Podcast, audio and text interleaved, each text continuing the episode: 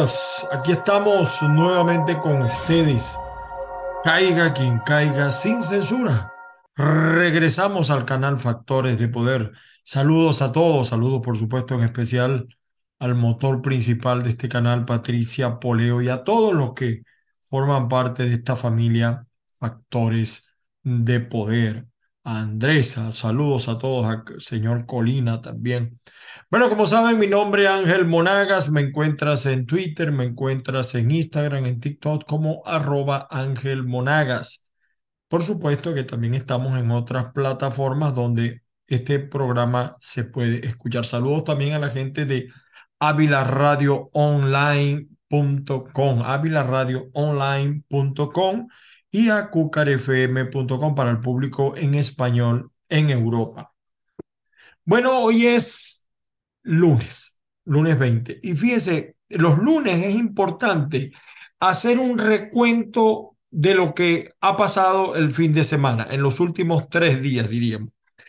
Y ciertamente que han pasado cosas interesantes. Incluso me atrevería a decir que para mañana eh, hay dos escenarios también que, están enredados, complicados, como es el señor Donald Trump ha anunciado que mañana va a ser detenido.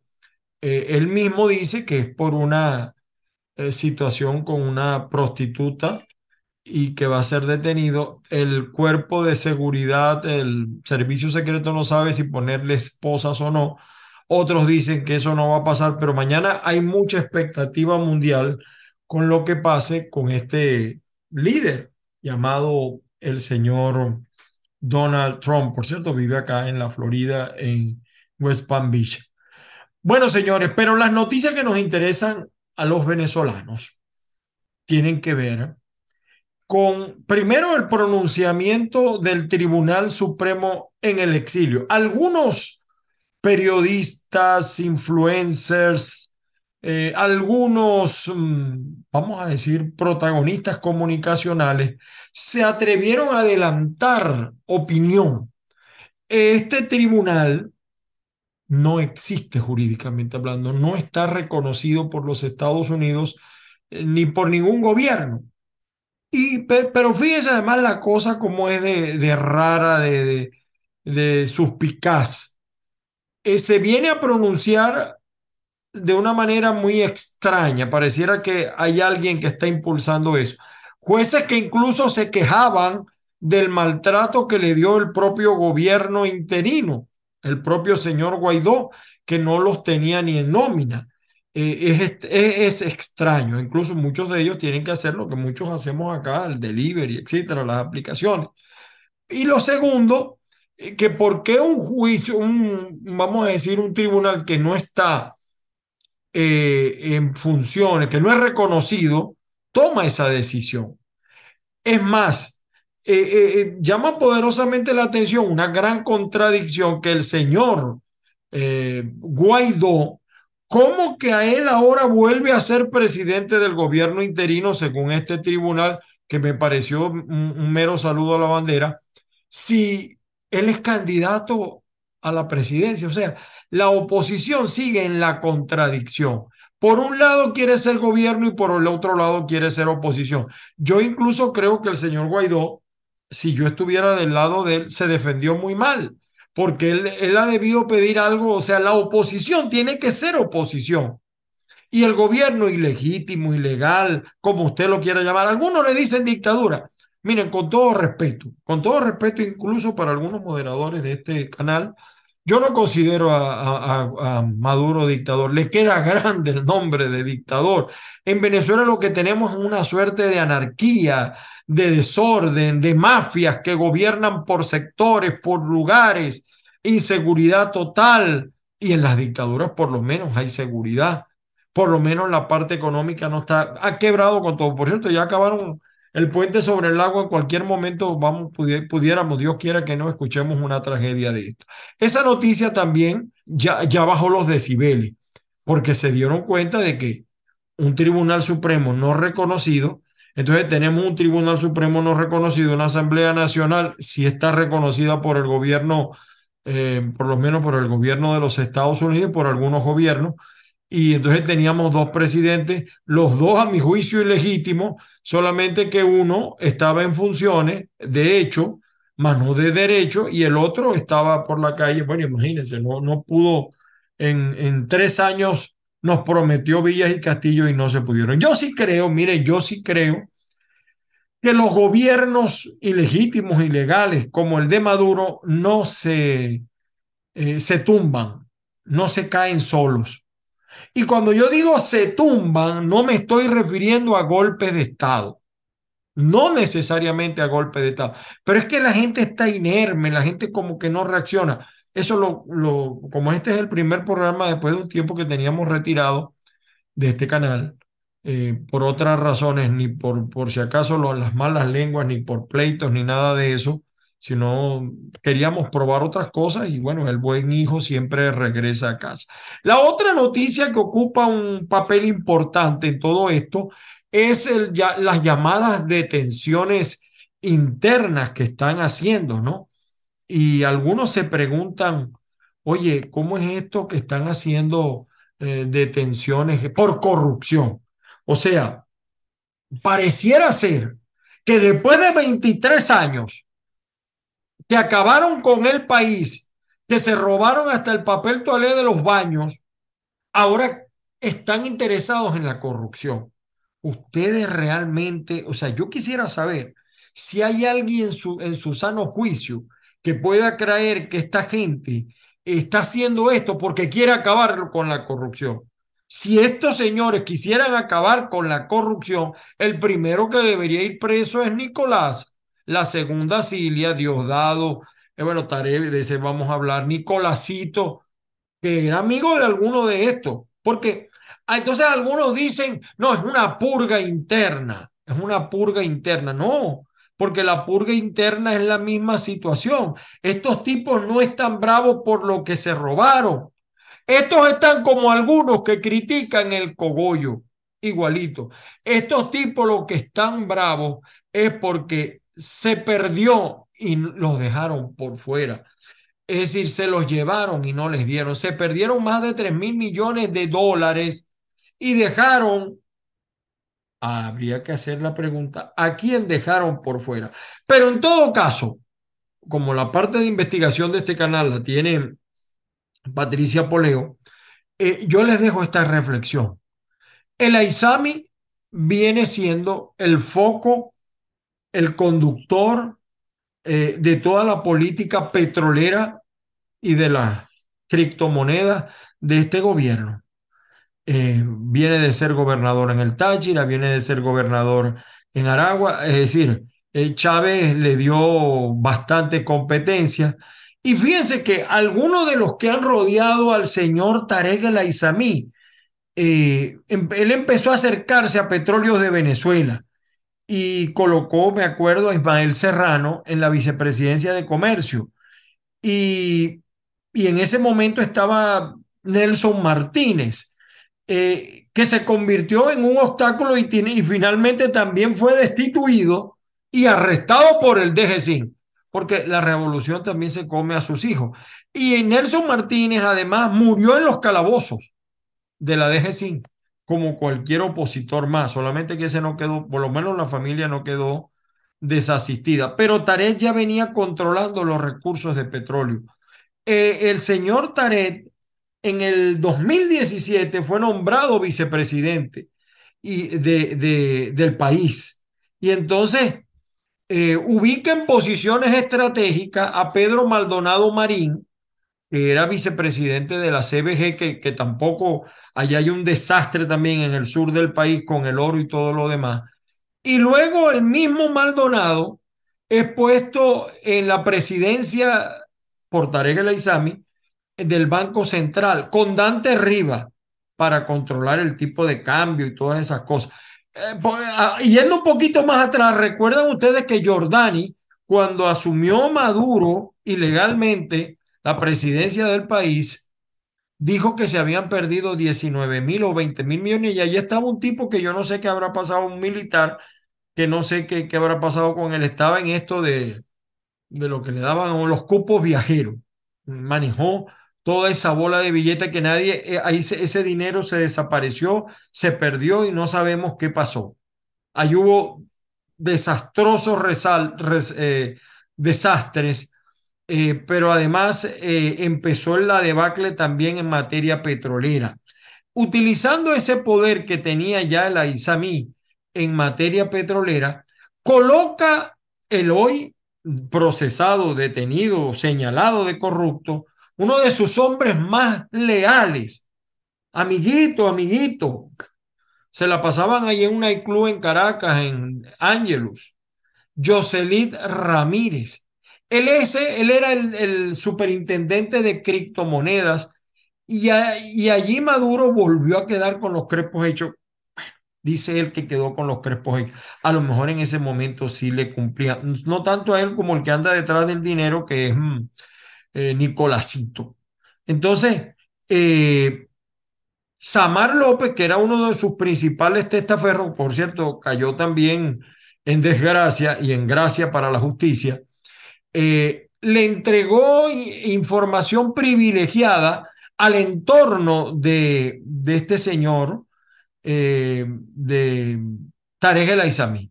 Alex Saad, también preso acá en los Estados Unidos, Gordín, Gorrín, que se huyó, y los hijos de la primera combatiente.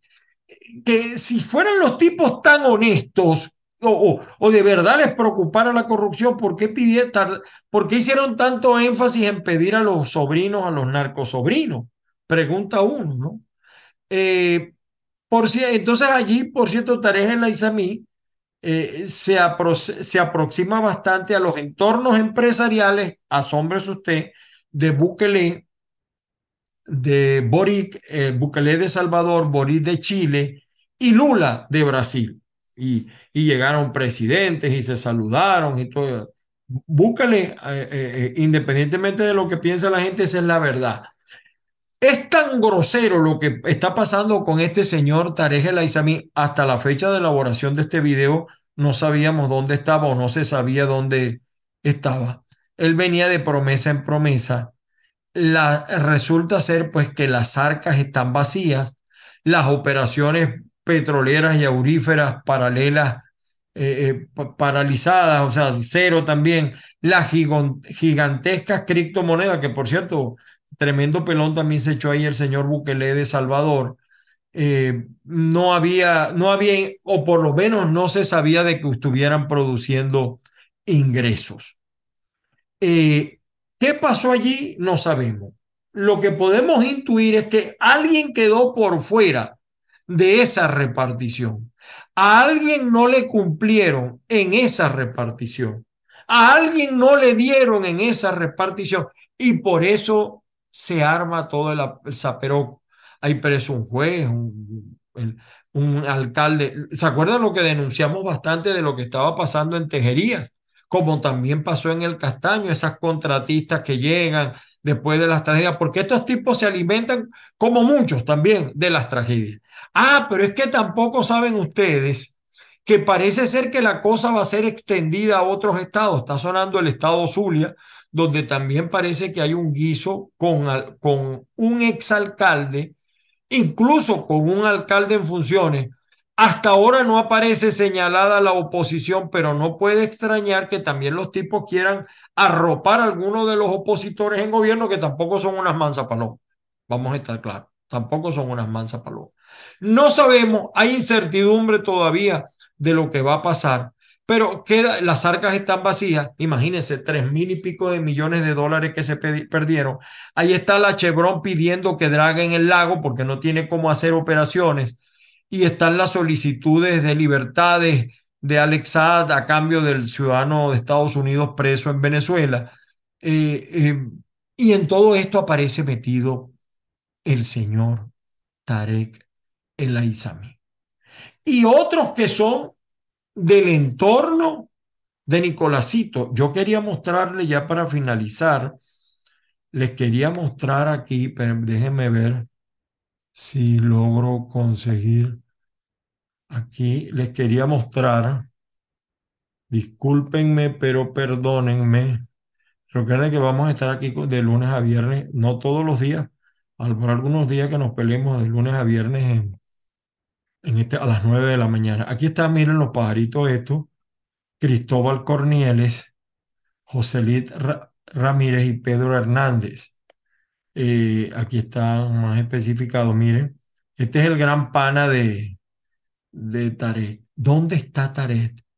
Tiene 17 días, 18 días sin saber, no aparece en el Twitter, por lo menos no aparece. Y aquí está, ¿ve?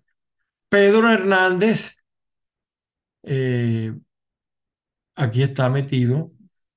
Hay otros militares también con Nicolásito, el que anda en un Ferrari por todo Caracas. Esta pudiéramos decir nosotros que son las notas principales de este fin de semana. Mientras todo esto sucede, es lo insólito, lo que uno no entiende y sirve este programa introductorio para eso. ¿Dónde está la oposición? En una campaña electoral, o sea, yo veo a los candidatos opositores como los músicos del Titanic.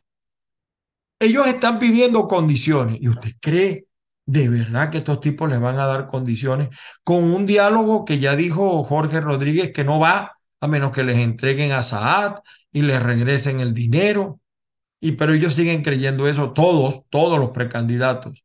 ¿Y quién va a custodiar el proceso? La Fuerza Armada, roja, rojita, chavista, leninista, marxista y fundamentalmente chavista. Todo el personal del CNE chavista.